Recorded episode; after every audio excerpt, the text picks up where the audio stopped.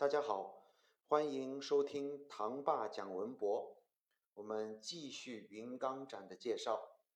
现在，请大家继续往前，走到一个长条形的展柜前，在右侧我们可以看到四枚金光闪闪的佛头。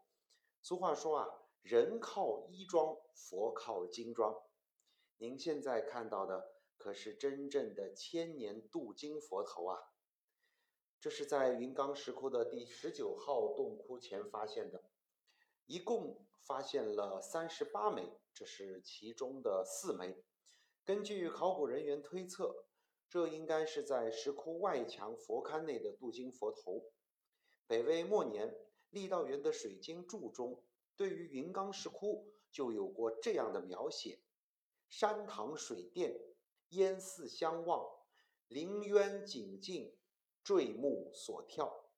可以想象，在当时隔着五洲川向对岸的五洲山眺望，绵延一公里的石窟群熠熠生辉，造像呢栩栩如生，这是何等的壮观呐！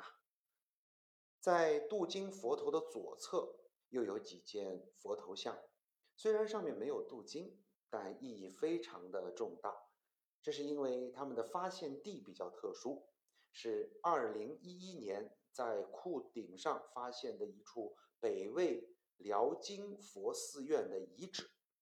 它的发现呢，不但是证实了刚才所提到《水经注》中的一个描绘的场景，还有助于了解云冈寺院在不同时代的布局和范围。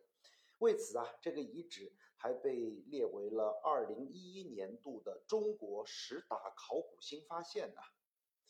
说到这里啊，中国十大考古新发现，在我们上海也有两处，他们在哪儿呢？知道的朋友可以在评论区留言，我们一起学习，共同交流。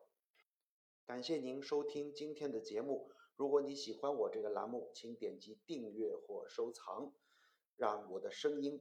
陪伴在您的身边。我们下期再见。